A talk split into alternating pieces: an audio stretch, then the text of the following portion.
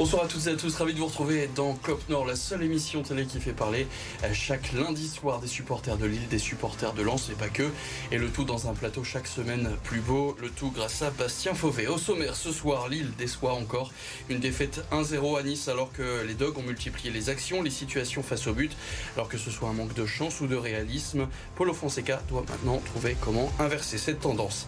Un point c'est tout, un point c'est trois. Lens a concédé le nul un partout face à l'Estac samedi, un point qu'ils sont allés chercher au bout du temps réglementaire grâce à leur nouvelle recrue Adrien Thomasson. L'ancien Strasbourgeois qui est donc déjà décisif. Quel bilan des et attentes des Lensois et Lillois sur ce mercato hivernal qui se termine déjà demain? On en parle surtout avec toi, Quentin Leclerc, le maître, pour savoir un peu comment ça fonctionne. Avocat spécialiste en droit du sport. Bonsoir, Quentin. Bonsoir. Bonsoir aussi à Tao Coubrin, journaliste suiveur des deux équipes. Bonsoir. Bonsoir Vincent. Bonsoir Erwan Makwangou, supporter du LOSC. Bonsoir Vincent. Et on accueille aussi un petit nouveau ce soir, Antoine Galinier, supporter de Lens. Bonsoir. Salut. Et on va donc parler aussi bah, de peut-être de tes nombreuses fonctions. Tu es aussi arbitre, tu es aussi kiné, plein de choses. Donc aussi, On parlera peut-être tout au long de la saison si tu reviens sur les prochaines émissions.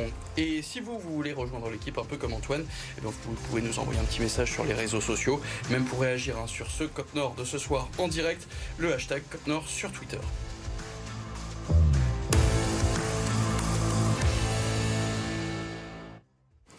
Et on commence donc avec cette nouvelle déception pour le LOSC cette saison. Nice-LOSC, le résumé de la rencontre par Michael Dos Santos.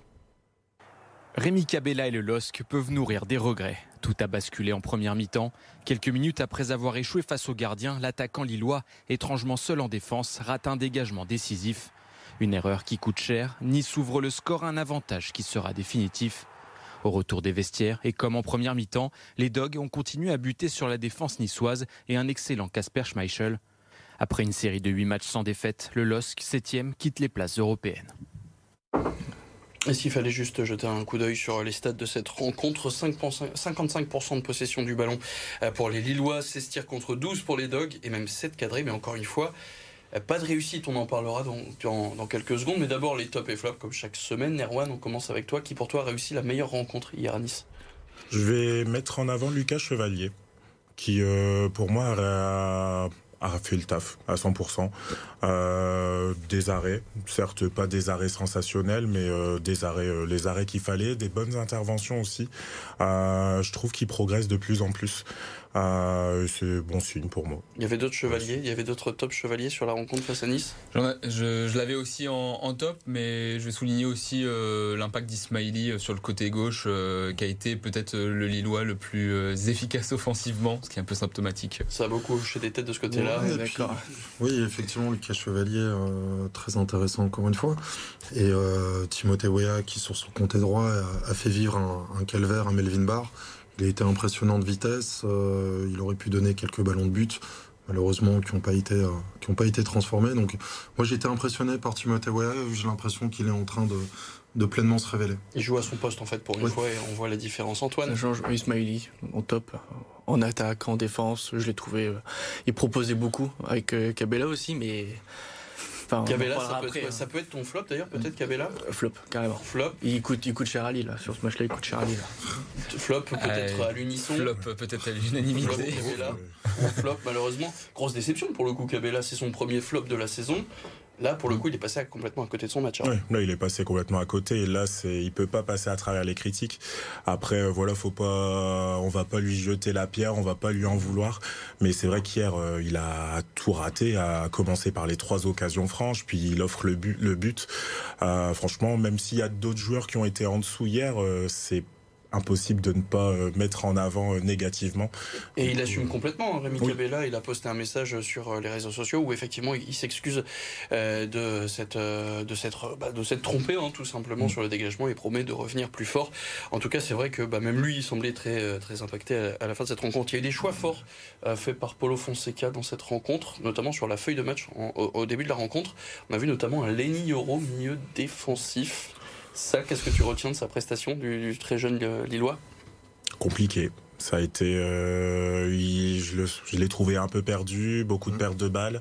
Euh, après, euh, le voir au milieu défensif, ça m'a pas trop surpris parce que justement la première fois qu'on l'a vu à ce poste-là, c'était justement à Nice il y a quelques mois où euh, ça avait été plutôt pas mal, mais après il est il était il était pas entouré d'Angel Gomez, c'était Onana à côté de lui, donc c'est pas non plus euh, le même volume de jeu au milieu de terrain. Le milieu défensif qui ont pas forcément. Euh, non, la perte de milieu défensif, on a senti déjà d'une part qu'il n'y avait pas forcément d'automatisme et que même individuellement on ne jouait pas à leur place.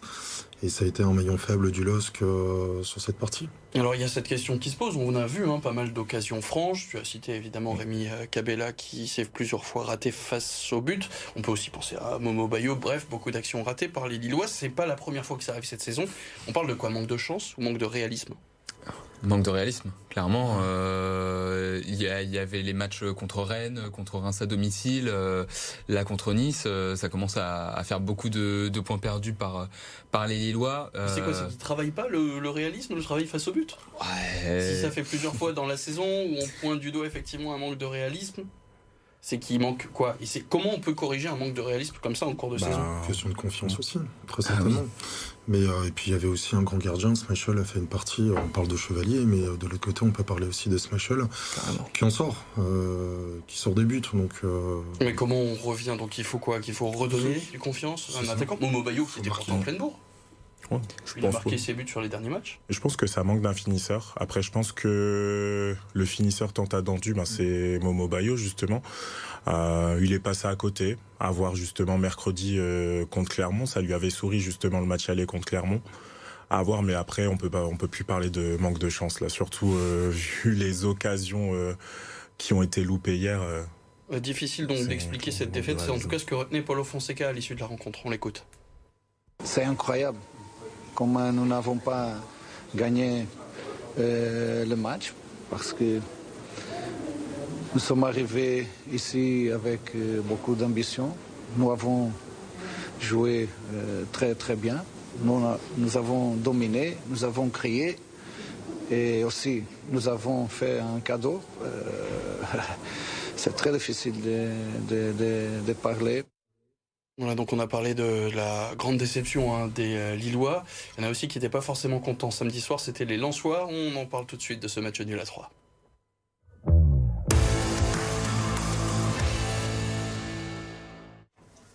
Un match nul, un partout samedi au stade de l'Aube et le résumé signé Antoine Sabardin. De la rage, de la frustration, il est vrai que ça ne restera pas la plus grande prestation du Racing Club de Lens cette saison. Dans l'eau, Blessant et Or n'ont jamais vraiment réussi à se mettre dans la lumière. Une première période pourtant maîtrisée, mais sans aucune efficacité. Neuf tirs, aucun cadré. Dès le retour des vestiaires, la sanction tombe. Les Troyens se jouent d'une défense lançoise méconnaissable pour prendre l'avantage grâce à la Roussie. Piqué, les hommes de Francaise accentuent la pression. Portés par 4000 supporters, Lance égalise en toute fin de partie et c'est vite. Une deuxième défaite cette saison. Voilà désormais 12 matchs que les Lensois n'ont plus connu la défaite. Et juste avant de euh, revenir sur les top et flop, là aussi on peut regarder hein, certaines statistiques avec ces 73% de possession lançoise des Troyens qui ont surtout évolué en contre, qui ont eu quelques occasions. C'est tout de même 21 tirs lançois contre 6 euh, côté Troyens, les Troyens qui n'ont même eu qu'un seul tir cadré contre 4 côté sans et s'il fallait qu'on cite une autre statistique, c'est presque, c'est même carrément 47 centres lançois pour seuls 7 ou 8 qui ont trouvé euh, preneur. Donc c'est quoi C'est clairement dominer n'est pas gagné. Du moins, on a même eu l'impression que les Troyens auraient pu gagner cette rencontre, Antoine. Ah oui, oui euh, Lopez, il peut mettre le deuxième euh, sans, sans, problème. Mais c'est inefficacité, mais même des centres. On peut pas faire 50 centres et il y en a 6 qui arrivent sur le match. Comment on veut pouvoir marquer un but comme ça? C'est pas. Alors tu dis quoi à la fin de la rencontre? C'est ouf, on a pris un point parce qu'on a dit Thomasson marque à la 88e ou c'est au final oh, on aurait peut-être pu avoir les trois? Oh non, c'est ouf, on a pris un point. Après le match, avant le match, on se dit euh, contre trois euh, qui ont pris en, plus a pris une balise contre Lille, on se dit on peut pas, on peut. Tu peux pas ne pas avec les ah trois points. Deux trois, ouais. Alors parlons maintenant de cette rencontre, la rubrique top et flop. Pour toi, qui a été le, meilleur? Le meilleur, euh, on va Thomasson.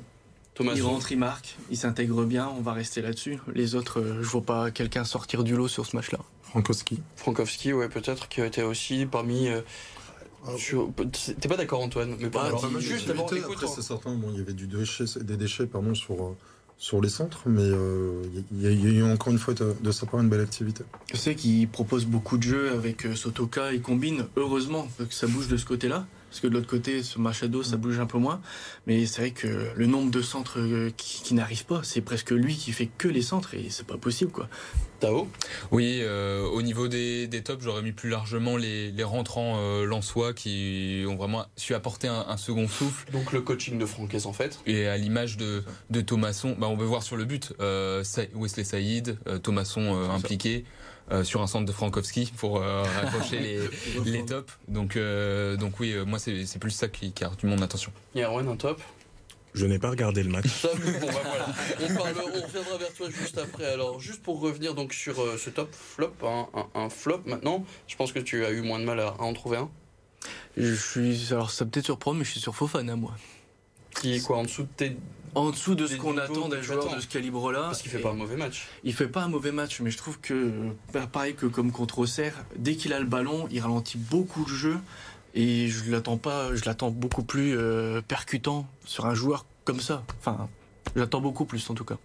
Peut-être que aussi Fofana est moins à l'aise face à ses équipes bloc bas et avec moins d'espace, il a un mur devant lui, c'est plus compliqué. Il a tenté des frappes de loin qui ont été totalement manquées, mais je mettrais plus moi Alexis Claude Maurice qui a été un peu à la peine offensivement et qui sur le but euh, lève les bras et est un peu euh, pas on dirait qu'il est pas impliqué et du coup ça laisse la passe sur le côté. Et toi Quentin? Quand on rappelle les statistiques de ce match, euh, Openda, est-ce que oui.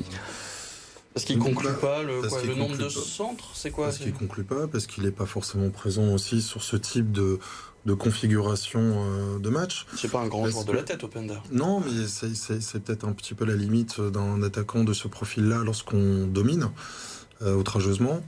Et euh, parce qu'hier, on a, on a plutôt eu le sentiment d'assister à un premier match de handball dans, dans, dans, dans, la journée, et que c'est aussi un petit peu le revers de la médaille pour le Racing Club de Lens. Euh, qui est aujourd'hui euh, craint et donc qui se retrouve face à des blocs euh, défensifs bah, qui sont difficiles à contourner. Et parfois c'est voilà c'est plus peut-être plus un joueur de contre Openda. D'espace ouais. Mm. Il y a même une image qui a marqué, c'était à la fin de cette rencontre, on a vu un Franquès très tendu, notamment avec euh, l'arbitre, au moment de l'annonce du temps additionnel, euh, donc on pourra rappeler un peu l'histoire, l'arbitre qui annonce 4 minutes de temps supplémentaire, et la Francaise il pète carrément un câble, il va vraiment s'énerver contre, contre l'arbitre. On l'a pas souvent vu comme ça, non seulement cette saison, même les précédentes Franquaises. C'est des matchs où, qui laissent la place à de la frustration. Mais c'est quoi? C'est que eux, lui, pour lui, Lens aurait dû repartir avec les trois points Oh bah oui, dans sa tête, euh, on peut pas ne. Mais pas au scénario de la, vu le scénario de la rencontre. Ah, vu le scénario de la rencontre, euh, un le, point c'est bien déjà. Le scénario non, mais la domination elle est quand même là euh, au fil de la rencontre. Ils reviennent à la 88e et il se dit qu'il y a moyen de, de gratter les, les, deux points supplémentaires. Je peux comprendre la frustration, mais il l'a dit en, en après-match, lui, il était très content que c'était le seul énervé justement. Les, les joueurs sont restés calmes et, et, euh, et oui, forcément c'est deux points de perdus quand du coup, c'est oui, c'est ça, c'est un bilan qui reste plutôt amer de ce mmh. déplacement, mais parce qu'on prend le recul, parce qu'on dit c'était trop en face et on aurait dû faire mieux, surtout quand on voit ce qu'ont fait les autres. Bien sûr. sûr. Tout à fait. Bon, bah, on est tous d'accord sur euh, ce plateau. Il y a même quelque chose qui semble avoir fait euh, l'unité. Euh, Quelqu'un qui vient tout juste d'arriver du côté de la Gaillette, c'est Thomasson, qui arrive tout droit de, de Strasbourg. Là, pour toi, c'est une bonne recrue. Ah, totalement. En plus, il arrive de Strasbourg où c'est pas, c'est pas la joie quand même. Donc, on se demande dans quel état de forme il va arriver. Et puis, il répond directement présent. Enfin, c'est. Et ben le mercato, on en parle juste après la pub. On se quitte quelques instants et on revient donc sur ce mercato d'hiver qui ferme ses portes demain soir. À tout de suite.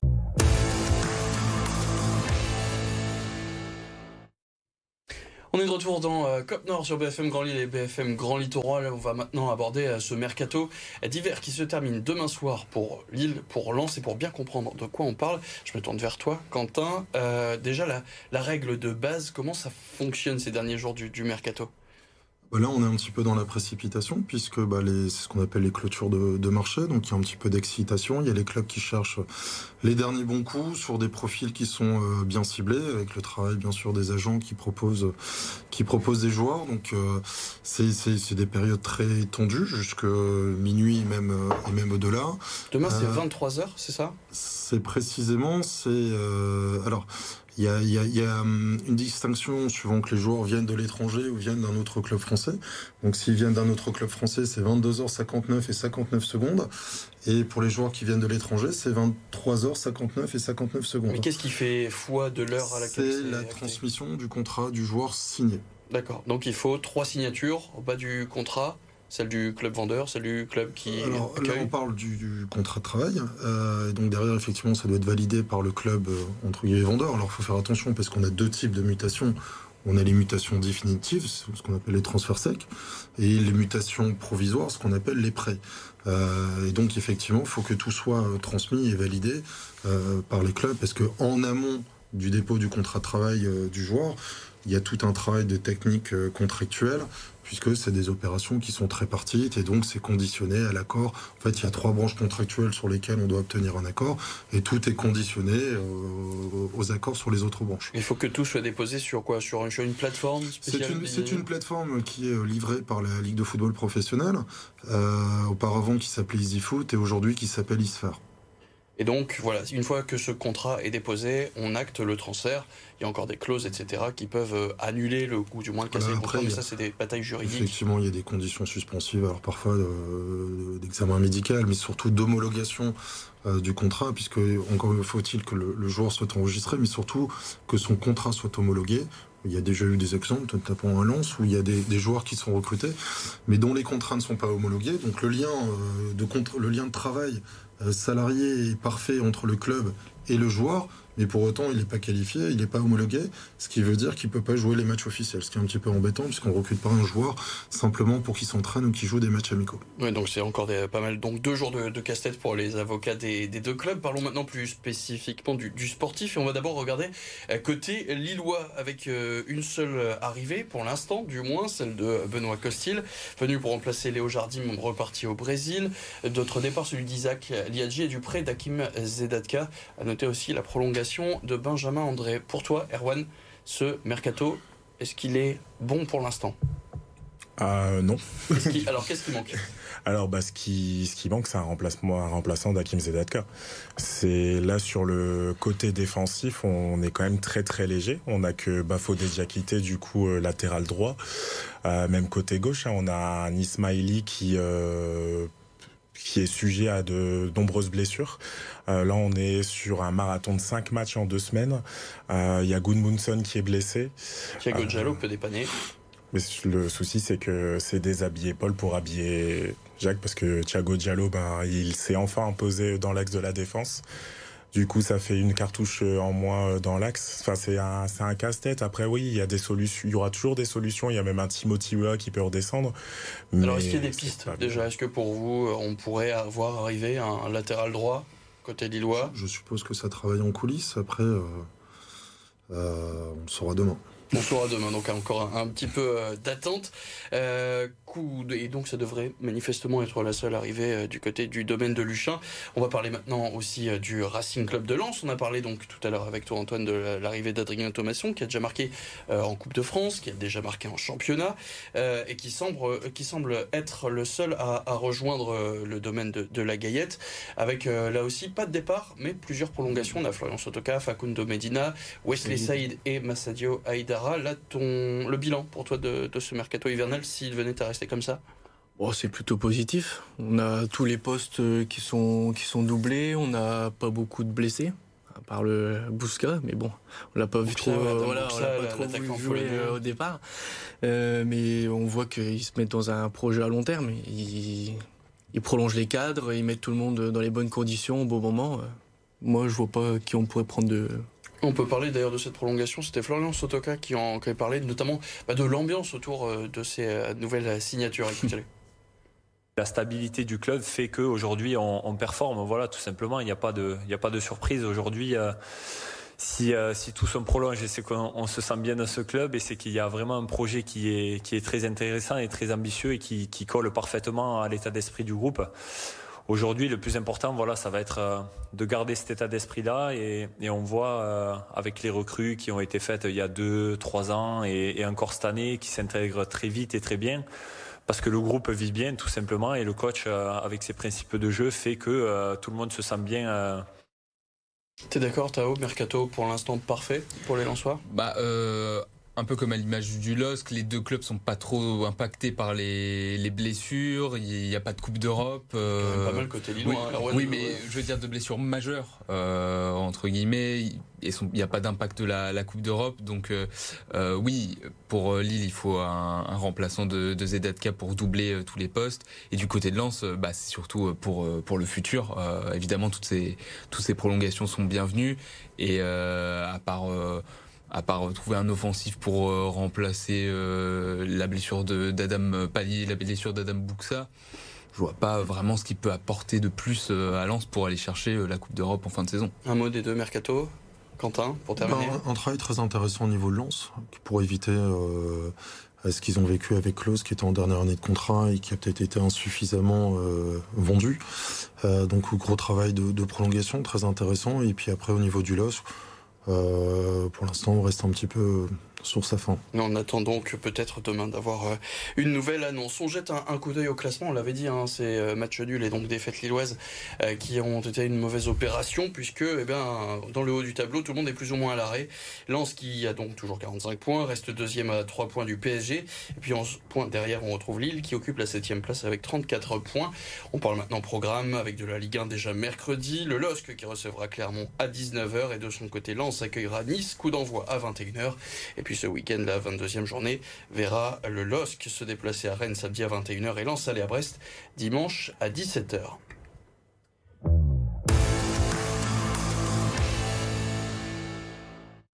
Le reste de l'actualité sportive de la région vous est détaillé ce soir par Fanny Cousin.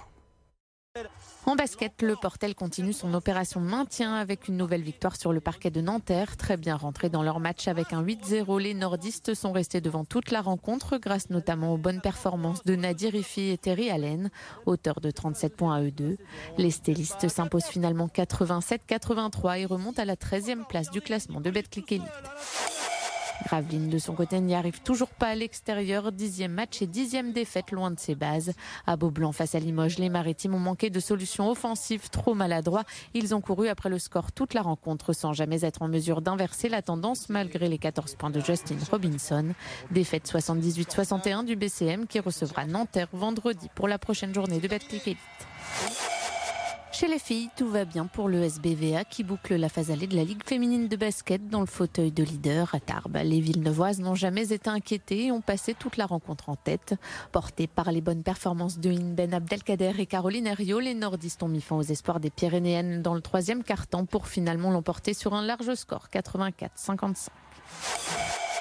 En volet, Tourcoing n'est pas passé loin de faire tomber Tours, leader de la Liga. Bien parti après le gain de la première manche, le TLM s'est fait reprendre mais n'a rien lâché pour remporter le quatrième set. Une défaite au tie-break des nordistes qui prennent quand même un point face au leader. Les deux équipes qui se retrouveront dès demain soir, mais cette fois pour une place en quart de finale de la Coupe de France. Et c'est déjà la fin de ce COP Nord. Merci Antoine, Quentin, Tao et Erwan d'avoir été ce soir sur ce plateau. Merci à Théo Dorangeon à la réalisation de cette émission. Merci à la rédaction de RMC Sport qui nous aide chaque semaine pour ce COP Nord. Et on peut, se retrouve nous lundi prochain pour un nouvel épisode. En attendant, on se retrouve sur les sites BFM Grand Lille et sur Spotify. Bonne semaine à tous. Salut.